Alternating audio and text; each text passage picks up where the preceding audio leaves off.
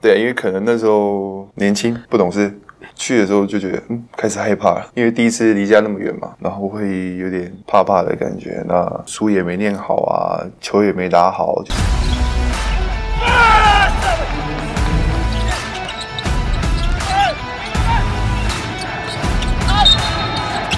话题人物对号入座。坐哪里？球场第一排，耶！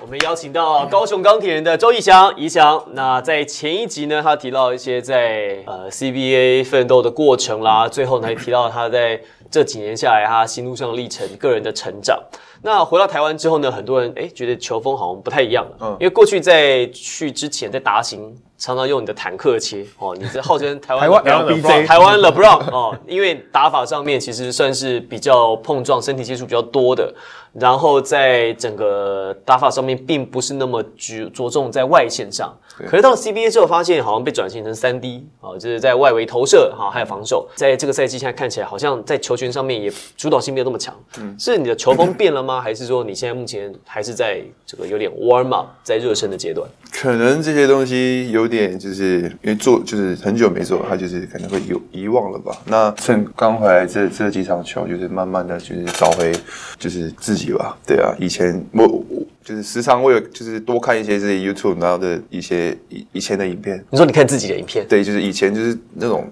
那种感觉啊，干嘛，就是慢慢的去找回来。那你看你自己以前有没有觉得哇，怎么这 样打？啊对，我 这确定可以这样切吗？ 因为我们以前在看你在打新的时候时期，很凶欸我们常常都是这种疑问，嗯，是确定是这样切吗？哎，还真的切进，哎，切进去了哦。这样撞可以欸耶，我觉得你去完就是 CBA 回来之后，整个人就是温和，很是不是很多人说你温和了一圈，整个霸气跟整个那个棱角就是都被磨掉了。对，有没有这种感觉？好像有一点吧，因为我在看你过去之前的打法上面，其实你打法是很凶悍的。是你在台湾来讲，像你这样打法的人很少。那所以你现在是想要回到过去的那个 LeBron，就是台湾 LeBron，、还是你会觉得你还是会习惯现在的这样打法？就是三 D 防守其实也蛮不错的。当然也会就是想要回到那时候的打法吧，对啊。那我觉得趁今年打完这个休赛期，那自己再去多去把自己以前的东西磨磨练出来吧。那现有的东西也不要去放弃，那之前的东西也把它慢慢找回来，我觉得可以可以融融入在一起，就是相对的这样打吧。有预计会去找一些类似 personal trainer 那种，当然会训练师对那啊种。当然会。其实我发现，在 CBA 的时候，你的持球，应该说持球的时间上来讲，你在运球盘带的时间相对是短，嗯，然后组织的时间也比较少。可是你回到了台湾之后，在 Plus League，其实你在持球的传球上面，就组织上的工作其实增嗯加，就你投篮的比重未必增加，可是事实上在第一场比赛，我就记得就好几个助攻，嗯，就当时感觉上你是因为这个体能还在调节，哦，就有点喘，但是没关 系，我可以把球送到应该要还出是手可以看得哦到，对，你还是可以看得嗯到，就发现你的那个敏锐度还是 在，做不到归做不到，看是看得 到。但是就是需要点时间，嗯是有这样的感觉吗？可能有吧，就是还要就是自己的体能啊，那些就是还要再再拉一下吧。对啊，我觉得一回来这样打，其实球风就是整个整体的球风是不太一样，因为就是相对的是台湾的球风比较快很多快速，追着跑，嗯，追着跑。就讲到这个，我就印象很深。阿敏哥阿敏的时候，他那个时候在 CBA 是不是练很壮嘛？嗯那他回台湾之后，为了要配合台湾的那种快速球风，所以他有特别把自己的那个壮度瘦下来再往下往下缩一点。对啊，近期我也就是可能有跟就是跟他吃到饭，那也嗯可以跟我讲一样的事情啊。他给你最大的建议，除了就是可能体型上面可能要增加一些，比如说速度啊、敏捷之外，他有没有给你别的建议？他就是说，呃，你你就把你会打拿出来，以前那么厉害，现在在干嘛？也不是说现在在干嘛， 就是现在可能就是慢慢的想太多。想太也不是想太多，就没有没有没有不常做那些东西，就是你就做嘛，就是慢慢去找回你自己就好了。对啊，所以有计划今年在休赛季期间会减脂嘛？有没有想说可就能？当然会，就是就是对自己或是能在能在球场上面，就是可以把自己表现出来的事情，我都会去去去做。上一集其实我们有提到说，你在整个生涯当中一直在适应新的环境，适应新的环境啊。从高中毕业之后去了美国，去美国之后回来台湾，台湾之后又又去了中国 CBA。我们如果说比较这两次离开台湾，啊到了美国跟到了 CBA，你觉得这两次哪一次比较挫折？对你而言，美国跟 CBA 吗？我觉得美国吧，啊美国还比 CBA 挫折？对，因为可能那时候年轻不懂事，去的时候就觉得，嗯，开始害怕了，因为第一次离家那么远嘛，然后会有点怕怕的感觉。那而且那时候就是可能去的时候书也没念好啊，球也没打好，就觉得会让自己就是孤身一人在那边的时候，会觉得说，呃，想回失家落的，对啊，你也不能说那那时候也不是说想回家就回家，因为有点远，那自己就是会那时候可能自己的想法吧，就是会不知道在想什么了，就是有点迷茫了。那时候去盐湖城嘛，而且那个地方还没得玩。 对，对，就我我因为刚刚盐盐湖城就是这样，它只有两件事情：摩门教跟篮球，这是对网络上都查得到的。你当初为什么会找到那个学校在那里？如果去加州，你可能会不会好一对啊点？加州或纽约，加州我那想时候那时候有记忆记忆就是记忆那种可能自己的比赛影片，嗯然后记记记到处记。然后有一个是有一个是在那个还蛮远，好像在哪佛罗里达那个太远了，然后也不考虑。对可啊，是去佛罗里应达该比较好玩，好玩很多 哎。比较有趣哦， 好玩没有没有说去真过啊的对啊，你要没先有打概听没有概念吧？在香港。你要先打听的，对对，因为盐湖城，刚刚要说，宜祥刚刚说 说苏梅没念好，水没打好，但是如果有玩到的话，那也不虚此行，呃那也没玩到， 这应该是而且最，哎，重贵点是摩门教还禁酒，没有啦摩。门教禁不但喝酒但是啊，盐湖城可以喝酒吧？可以可以，啊只是相对他们就是比在其他地其方他州还要严不容易啊对啊，风气没有那么多对对啦对，对但是绝对没有禁酒，这个我要打破这个谣言，是可以喝酒，可以是可以喝酒的相对比较哦少。那时候去我还没有满二十一嘛，哦，也不也不行对哦呃啊然后哎结果满二十一的时候就回来了。没有，我还在一买的时候在拿那个护照，哎， 可是我觉得这这两次，虽然主播讲到这两次不同的挫折，但其实这两次出国的经历，其实我觉得蛮像的。因为高中的时候是顶着就是很大的光环嘛，然后也是属于 HBO 的明星球员，然后那时候去旅外或者出国。那打新的时候，那时候也是拿了 MVP，也是一个蛮大的光环，再去 CBA。因为这两次出去都是面临到一个，就是你在顶着一个很大的光环，可是去到一个地方的时候，你的光环可能就没那么大，或者是那个地方人也不会那么在意你的光环的时候，你觉得这两次哪一次的失落感比较大？失落感哦，可能可能这一次吧，就是去去去去大陆 CBA 的时候对，去 CBA 的时候吧，因为那时候在去美国，其实就是只是一个求学吧，就那种管，就是那种想法，也没有说很很职业化那种感觉。但是从达兴出去之后，就觉得呃，这是我的职业了嘛，我必须要做的是让让大家认同我，而不是是是去去没落我这个人。就就经历过这几年，就是就那一年第第一年南京的时候啦，自己的可能失落感会会比较大，然后对自己会觉得说啊，这怎怎么会这样？怎么感觉又再来一次这种感觉？对啊哦，，所以你真的在那时候在南京的时候，有想到你去美国那时候的感觉哦。对啊，会这么想。其实你还没有回答之前，我就猜你可能会回答是 CBA 的失落感比较大，因为那个时候其实当时在选秀的时候，因为你是选秀第二顺位进去，而且那时候在台湾其实是带一个成绩，而且因为你的对抗性是蛮好，所以大家普遍觉得啊，在 CBA 要生存，你一定要先耐得住撞，你要能够冲撞，所以大家那时候其实因为普遍其实是很看好的，我觉得这是一个时空环境跟背景，因为当时在一开始定位的时候，就把你定位成你是三 D 的球员，你要去你要去拼防守，就是你你去那个地方是做一个你不擅长的事情，所以一开始学习的过程，我学习曲线会拉的比较长。而且你做你不擅长的事情的时候，其实你你没有办法把你最好的那面表现出来对，这不是你找我来的原因嘛？但是职业球员其实常常就是这样，你的品牌被被挂上一个有有一个品牌标签在你身上，比如说你是三振型投手，哦你是滚地球型投手，哦你是射手，嗯哦那人家你是射手，我找你来，你就是你就是来射手投篮，你就是来投篮的。可是搞不好其实他很会抓篮板或很会防守，但那个东西其实并不是人家找你来的原因，所以他不会让你做那样的事情。我觉得其实一翔当时去中 CBA 的时候，应该是抱着蛮大的信心跟期望，觉得说好，我要来好好干一番事业。嗯可是当时那个球队的状况其实就不是这样，就不允许你这么做。我觉嗯那得球其实那蛮球队不是周以翔的定位没有定清楚，是整个球队都自己都不知道自己到底想干嘛。他到底就是在第一年南京那支球队，他其实场上的不管是球员啊、教练啊，跟整个比赛的氛围啊，都不像是一支会赢球的球队，就所以他们氛围他们一直在试氛围很多不同的东西啊。球他队氛围没那么好啊。对啊，那试着试着，你不要说球队管理层啊，连球员都不知道自己要干嘛。第一一一下叫你来防守，隔天又觉得反正我们守的也太烂，要不然你攻好了。然后攻着投篮投篮，然后手觉得说，哎、不然你可以抓篮板，你也去抓抓看好了。就是整个赛季试完之后呢，哎、球队就是差不多十七、十八名，就是垫底的那种，他说蛮蛮系明年再来那一种，就是感觉那支球队的状况就比较像这样，所以怡翔一直讲到他就在新疆啊，在北京，他真的体验到 CBA 的强度，然后职业球队到底在干嘛，所以我觉得第一年其实是有一点误打误撞的感觉。好，那回到台湾之后 呢？那这跟台湾的一些洋将过去其实也有交手过。我们在前一集，我们在先前其实也有提到，呃，现在 Plus l e 的洋将的成绩很高，嗯感觉好像没有打过 NBA 不能来，就是一定都 要一定都要有 NBA，至少有选过一定要有对 NBA 经历，而且在 NBA 上场过，哎对上场过，对，好像就是这是基本的标配。名牌，那可是你看，像辛巴还是很有宰制能力哦，他还是一样，还得到五十分，那天五十分三十二篮板，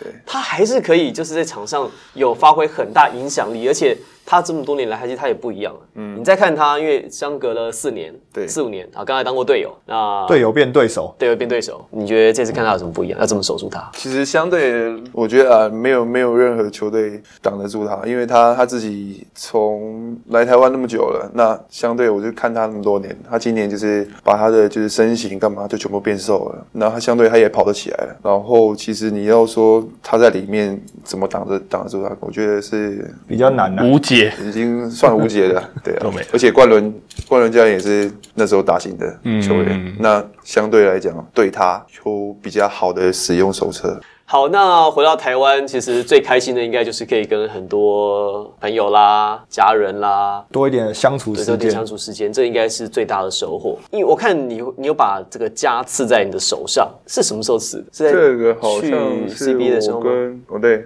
我跟我老婆结婚，老婆怀孕那那一年吧，就怀第一胎的时候，然后去刺刺青。是说吃了都记得要 回家，还是还是为什么呢？有家，你有那有个家啊人，结婚之后，你觉得你最大的改变是什么？很多人说你结婚之后变很多，可是我们又讲不出来是变在哪就里。可能没有那么的，就说干嘛就干嘛吧。就以前说，呃，我要去哪，走啊，去走，就是说要去哪里就去哪。但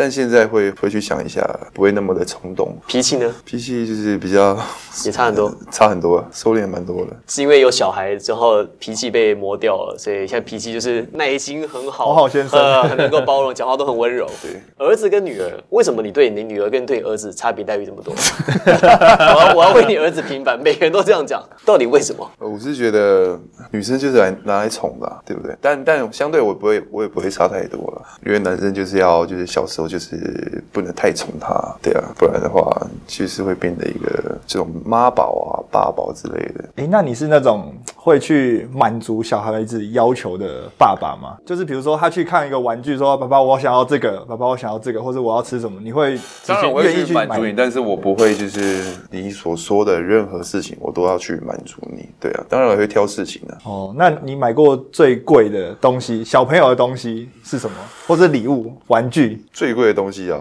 其实其实也没有没有，我都没有买那种很贵的，都是玩具啊就可能那一类对，的都玩具，都几百块而已那种。还是说那是你想玩的？这是因为 对啊，很多爸爸买玩具都是自己想，在那边玩对啊，都自己想玩变形金刚哎我。我看过超多爸爸买小朋友明明就还很小，两岁三岁拿买那很难的乐高变形金刚变形金对啊刚，然后他最好是会变啊他说我先帮他玩， 对啊，小时候自己想玩没买我跟你到讲，，乐高啦、公仔这种最多。对啊我先把它收藏，他以后就会知 道了。所以你也都你也是走这个路线的，就是对。买辆遥控，那个遥控汽车，先玩好。先教他玩，玩给他看。对，呃，之前有看到一个访谈，就说其实你回来的一个很主要原因是因为长期的旅外，哈、那其实儿子跟女儿，嗯，觉得感觉跟你蛮陌生的，对没有那么亲近。呃，回来怎么样去弥补？很长的时间带他们出去走走吗？还是尽量住在一起？还是就是尽量住在一起吧。那有空的时候都会去带他们，就是出去走走。平常都带他们去哪边？就像前一阵子，我儿子吵着说要去动物园，就那、哦那一天我带他去啊，对啊，然后去走一走干嘛的。像现在疫情可能比较严重去，可能也会去一些比较没人的地方，或者是公园什对么啊的，，对啊，哎、那你在就是中国那段期间，因为当然你之前讲到，你也不能说放假想回来就回来啊，嗯那一定会错过小朋友的某些时刻嘛。哦你有没有哪一些时刻是你印象很深刻，就觉得说啊，我怎么不在台湾。我儿子跟我女儿吧，就是就是帮他们办，就是抓周跟就是办那种周岁 party 的时候，我其实都都不在就是拿着一个那我如果老婆拿着手机视讯对，这样看你有摆篮球吗？有摆。有没摆抓篮球到吗？吗？ 我记得我儿子我儿子好像抓尺吧，尺建筑师，建筑师对，建筑建筑师，师建筑师，建筑对师。我女儿我忘记她抓什么，忘记了。 OK，对所以有摆篮球没抓到，有没有觉没抓得到去抓篮球？ 我原本就不想摆了，对啊，你怎么 你怎么就摆？就我老婆说，哎、摆了要摆要摆一下篮球，说摆这干嘛？ 所以你不会想让你的小朋打友篮球啊变其实成就走运动员这条路？因为我没有不会想要强迫他做什么，就可能走我的路或什么样，但因为我知道这条路是很辛苦的。如果他真的就比如说开始长大了，然后也遗传了你的运动天分，然后开始渐渐的要往这条路走上去，你会不会做一些不同的想法，或者是你是那种会帮他安排？你是会支比持较他，好的路还的是爸要爸还是会阻止阻他止他？当然，我会用很很就是很严厉的方式去看待这些事，就是这件事情吧，就是会呃对他，我也会对他就是更就是相对是更严格一点，对如果他真的走这条路，你反而更严如格的果去他教导如他。对，如果他这个在我这一关他已经吃不消了已。经他想要放弃，那你去外面还得了？嗯，对不对？那你会带着他一起训练吗？当然会啊，如果如果他真的愿意走这条路的话，就刚刚讲到，其实对家人、老婆啊，那你就这么长时间在外面，你有没有还是对老婆做过一些浪漫的事情？哦，对，可哦可能比如说什么叫个快递啊，就是在台送台送老婆在台湾个礼物啊什么之类的，对你还是个浪回台湾之后就才回台湾之后吧，你就是个浪漫的人吗？还是你有偷偷回台湾过？没有，给他惊哦喜。哦，没有，我偷偷回来的，怕吓 到自己。大家说 你怎么跑回来了？你去哪里？哦 你是不是去已经玩一圈回来了？不要给自己找麻烦啦！哦，不要这边出馊主意。哦，所以你有你你记得起来有做过什么对他浪漫的其事实吗？近几年好像比较少。比较少吧，有小孩还有自己的时间，你们两个可以去去约会之类的吗？少。很少。对，很少。那就是可能他生日的时候就回台湾，就是其实我也我也我也不会就是自己就是主动买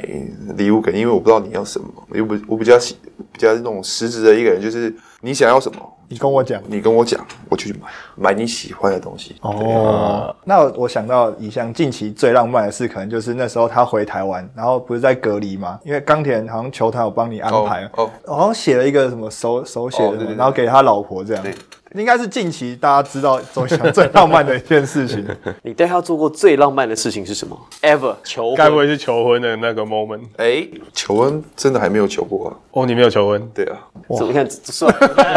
说结就结，人帅帅真真好，好，人帅真好，哎对人帅真好，人帅真好，帅说结就结就直接说，真的哎，我们结婚了，这样就结婚了。对也不还是直接去登记？直接登记吧？有小孩之后嘛，对还是有小孩之后就直接去登记？对，那真的是个务实。哇，那他算是就是也不吵不闹，不哭不闹，哎，可能这也是比较就是对他，我对他来讲是比较遗憾的东西吧，就是没有求婚这样。所以想要之后就去补那办有机会的话，对补啊，办个婚礼什么之类的。对啊。哦，所以你们还没有还没有办婚礼？还没。哦，对，因可能为是疫情关系，而且我在大就陆对哦，也没有真找到的那哎个，时哎间。那小朋友就可以见证这件事情，小朋友也可以当花童童，花童要一起参加。一起参加，对很特别。你打球一开始是想要改变家改善家计嘛？因为很多球员其实他的故事其实很接近，是说，嗯因为我可能我早点出来打球，我可以帮家里忙，减轻家里的负担。当然很多球员都这当样然是这。样嗯你一开始也是这样想法。对，当然也是这样。那如果你不打球的话，你有没有想说你会做什么？你会做什么样的工作？你对什么有兴趣？如果我不打球啊，我觉得不打球的话，我觉得我什么都不是吧。因为其实那时候来讲，你所学到就是有篮球吧，就篮球而已，其实学到的东西很少了。那我问一个比较冲突的问题，因为在 NBA 其实很多这样的例子，就是因为他们这些球员可能来自于不同的地方，嗯对那很多都是不打球，最后可能会走偏，嗯嗯。那像你刚刚讲，你觉得你不打球的话，你可能很多东西都不一定会得到这样，嗯那你觉得你有可能因为不打球会走偏吗？有可能就是可能就是就是街上那种小混混之类的吧。因为其实很多，包括职棒也是，棒球员他们接受访问都都讲说，如果我不打球，我真的可能就是去，比如说混个流氓啊，或者什么之类的。有一个人来节目也是这样讲说，我问他说篮球有没有改变你什么，或者是你不打球你会做什么事情？然后他说打篮球不会变坏是真的。 我想起来了，施静瑶，施晋尧施静瑶跟碰碰，然后他们两个都这样说，他说打篮球不会变坏是真的，他说因为至少施晋尧也说，他如果不打球的话，有可能，因为他个他个性比较冲蛮，冲的。对，他就说如果他不打球，没有在场上，可能因为有竞争的关系，有一些东西会被磨掉，他可能真的会比较容易跟人家起冲突，这些等等的。虽然黑哥也一直讲的啊、或者是很多人一直讲说，篮球其实不只是篮球啊，就是可能帮助你能够有长时间能够投入一件事情，那你接触到的人事物可能也会稍微单纯一点，嗯，啊，或者是你也可以比较专心的在一件事情上面。做简单的来几个快问快答，简单的好不好？好， 都简是单的生啦生活类的、生生活的活类、啦生活类的。你在中国在北京的时候最喜欢吃的食物，烤鸭、最不喜欢的面食，你不喜欢吃面面食面啊食？你不喜欢吃面，你本来就不喜欢吃吗？还是到大陆就？比较不喜，就是比较不喜欢吃。所以饭跟面你吃饭，对，好特别哦。所以你是吃饭的你人。在你在北方，然后不吃不吃面食，那你没东西可以吃 啦。好，啊那那你在在 CBA 的时候最想念台湾的食物是什么？卤肉饭，卤肉饭，哦好饭食，饭食，饭吃食饭，饭吃食饭，饭吃的饭，吃饭。当时去 CBA 去中国的时候，最不习惯的事情是什么？天气太冷，太太冷冷，太冷，太冷，怕冷哦，怕冷。你经历过最最冷的时候最冷的时候，零下三十几、三十几度在。新疆的时候，对，？哦那个极地气 候，极地气对候很冷跟很热。超硬， 那回到台湾之后，最不习惯的是什么 最不习惯哦吗？哎太热。你说你这人好不好？哎，我听过，我之前听过谁啊？合理啊，高雄啊，对对对对对对对。 我之前听过谁说回到台湾最不习惯是发现呃很多事情很不方便是在付款的时候，因为都用哦，对，支付宝那个对对对微微信都用手支机付宝手机支付带手机就是不需要带零钱对不需要干嘛，对就钱包可能都不用带。对对啊，这个部分很多人说回来台湾不太适应，对啊，这个部分是件件事情总这件之事情，这这件件事事情情这样好。如果你只剩下最后一些钱，你会比如说你你现在你有一笔钱，应该说你老婆管控你的零用钱，对好，你老婆给你一笔零用钱，这笔零用钱呢，你可以拿来改车或者是买 衣服，你会改车还是买衣服？ 多少钱？就是可现在会惊人啊！以可以改车或者是买 iPhone， 买球鞋啊，买鞋啦，买鞋好买啦，鞋啊，买鞋。改车跟买鞋，好这这是足够的金额。好，这个问题是这样，就是你老婆给你一笔钱，只给你零花，好，可以买你最喜欢的球鞋，好也可以买到，也或者是去改车，只能选一个。金额都够。对改车你改过 可以可以一起吗？ 不行不行，不二选一行而你已说各省一点是不不行是？车不少行改一点，球少球不行鞋少买一双，不行，二选不一。行。那你改车之后，你如果各选一点的话，你车要不然就是没侧裙，要不然就是没尾翼哦，那只能选一个。对，不够完整。好吧，改车吧。改车。改车车你的梦幻，你梦幻的车款是哪一台？梦幻车款嘛，对，你的 dream car。最想买的吧？好，现在最想买应该 B N W 吧，x 六 M。查六哦，修理，车。对家庭用，对，所以你是第一次开修理车吗？之前都没有。呃都没有，这些都是开跑车就是能双人够座的 能够贴地，有多低就多低对有多的低。就多低。坐在地上开车的那一种，对， 但是有小孩其实不适合啦，要不然进出的时候都要躺着。小孩本来就躺 着啊。他那小他的安全座位，你又觉得他在坐着吗？对，从小就是贴背感。有因为改车被呃老婆骂过吗？有我他说浪费钱，对浪费钱，就是哦把这钱花在干这上面干嘛？然后去吃饭不是很好 吗？你说会吃很多哎，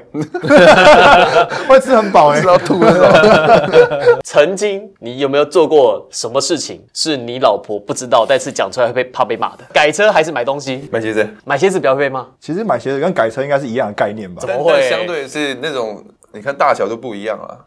不是买鞋可以藏，你知道吗？买鞋可以藏起来，买车怎么车子怎赞么助藏商给不了啊。对我车啊。藏不了，那你有曾经比如说买了鞋或者是改了车，然后明明低就 报价格。啊 啊有哦都是这样，都一定要低报啊！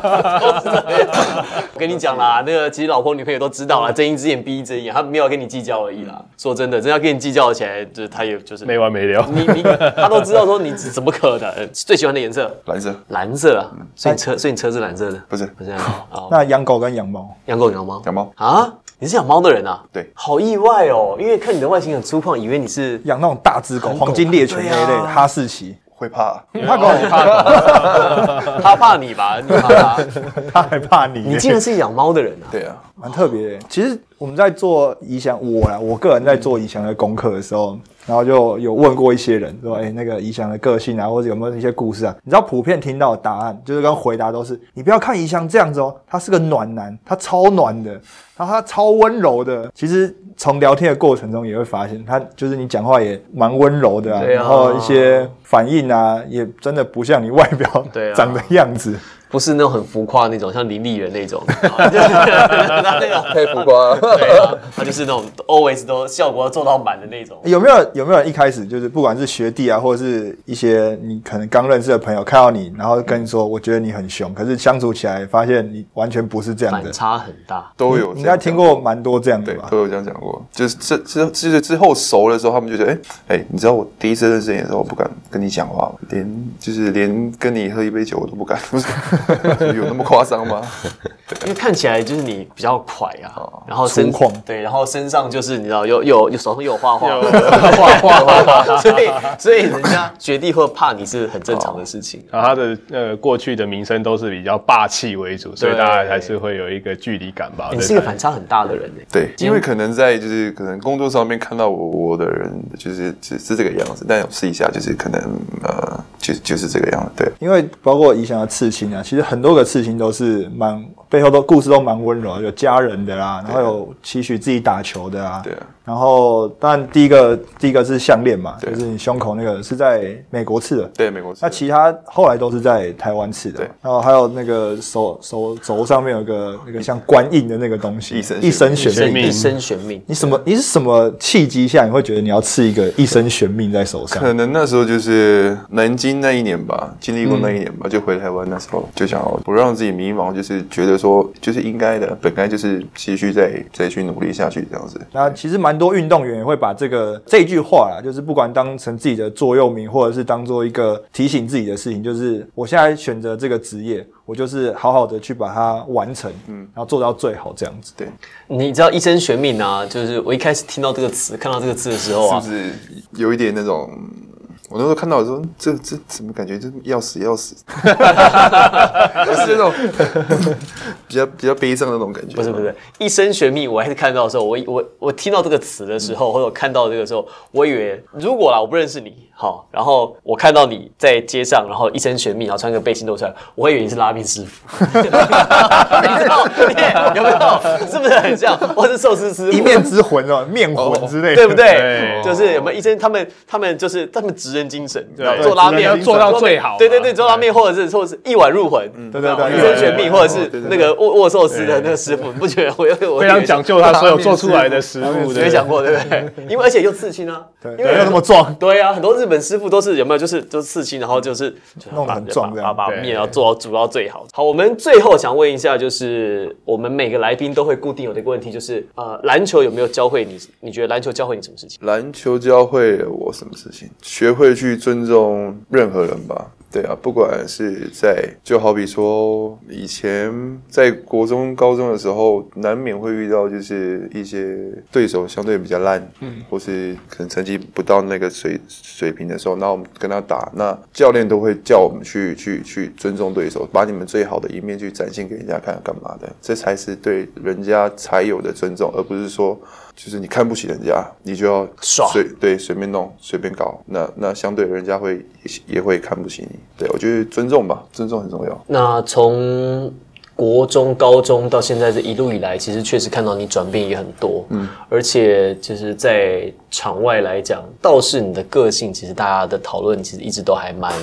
蛮就是应该怎么说，蛮反差踊跃的嗯反差很大，因为跟你表现出来的样子多，你很少真的去说一些自己的事情，是然后你也很少，比如说在网络上动不动就 IG tag 人家，我我发现动啊啦，这样也也不多，所以大家对你很多事情其实是很好奇的。你有没有想要针对这一点，就是说让大家多认识你一点？就是毕竟现在二度回来台湾，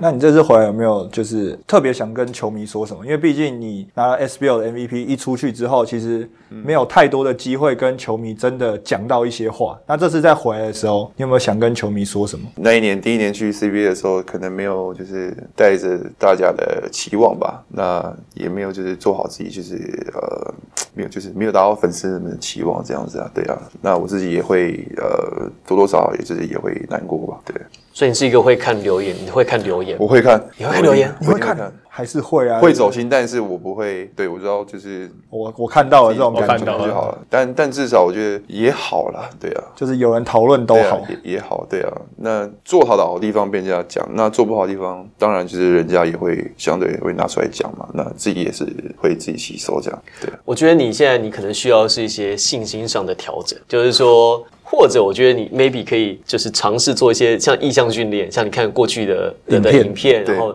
其实这是一个很好的很好的意向训练，或者是 maybe 可以改变你的造型，就是当时有没有不染一个金 头发，重新重新，你还会考虑在做这件事情吗？回到现过去在已经是那种感觉对对对对对，现在已经是爸爸，你还会考虑吗？有想过，但是还是比较好了，你说染头发吗？就懒就再懒回去一次进啊金色的对啊，好，其实在这个赛季结束之后，到下个赛季的十一月、十二月，其实还有蛮长的时间。那现在目标其实也很明确了，啊，球队所属呢也很确定啊，接下来这个球队的核心是怎么运作，所以呢，这个应该是有蛮多事情可以做调整了。我们也期待这下一个赛季会有好的表现。好，那么在最后呢，也跟所有高雄钢铁人的球迷呢来宣布一个消息啊，就是在接下来他们也要举办感谢季了，是在四月三十号跟五月一号这两场比赛，也就是钢铁人最后的主场周了。对，好，这个主场周呢，高雄钢铁人会举办再度把百万 logo 下这个活动给搬上场。耶哇真的真的真的而且有加码哦，有加码。之之前第一次是六十万嘛，在开幕战的时候，其实这算是有始有终，就是在开幕第一周跟最后一周。那最后一周呢是一百万，哦一百万，这没有想到一开始就被他中走了，你知道吗？而且我还现场目睹的那目睹，对啊你现场在现场我刚好在现场他现场目睹欸我怎么可能这么快就被中走了？那第二场比赛就被中走了，他从五十万开始加码嘛，啊，第就到到六十到万六十万就被中走了了。。好，但是我只能说高雄钢铁人的。球迷可以开始练中场投篮。不是我说高雄钢铁人的老板，我想说高雄钢铁人的老板还真不信邪，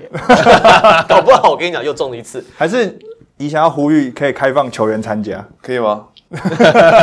或者或者是我们大家练一练。哦我、其实我对于这个中场投篮我蛮有信心的。没关系，你投到再跟我们讲就好。啊， 那在六月四月三十号跟五月一号呢，是最后两场啊，高雄钢铁人在主场的赛事。那他们的感谢是呢是 thanks and coming soon，就是说呃感谢谢谢球这迷一季在这一季毕竟是新球团，然后其实呃在上座的满座率其实是蛮高的，大概蛮高的哦五千人的座位大概就可以做到三千八三四四千千。人哦四千以四千来讲的话，大概就百分之八十的满座率，其实是蛮高的。雄心力挺啊！那会有这个一百万的中场投篮大赛，好，那是会有五十万呢是给球迷朋友带走，那另外五十万呢会以球队跟这个投中者的名义的名义，好为您捐出，那会捐给防疫需要的机构。那也希望最后所有的球迷朋友，最后的两场比赛呢，我们可以到现场为这个赛季啊高雄钢铁人的主场画下一个完美的句点。好，那我们这期节目呢，非常感谢宜翔来到节目当中，那也聊了很多谢其谢实过谢去比较不知道的事情，而且真的在个性上跟他外表展现完全是非常大的反 差。完全是一个温柔的情人，温柔的爸爸，然后一个是一个，而且但是希望不要是一个温柔的球员，好不好？赶快把你的霸气给找回来。我是王柏林，我是 Henry，我是 Tony，我是一霞，希望第一排，我们下次再见，拜拜。拜。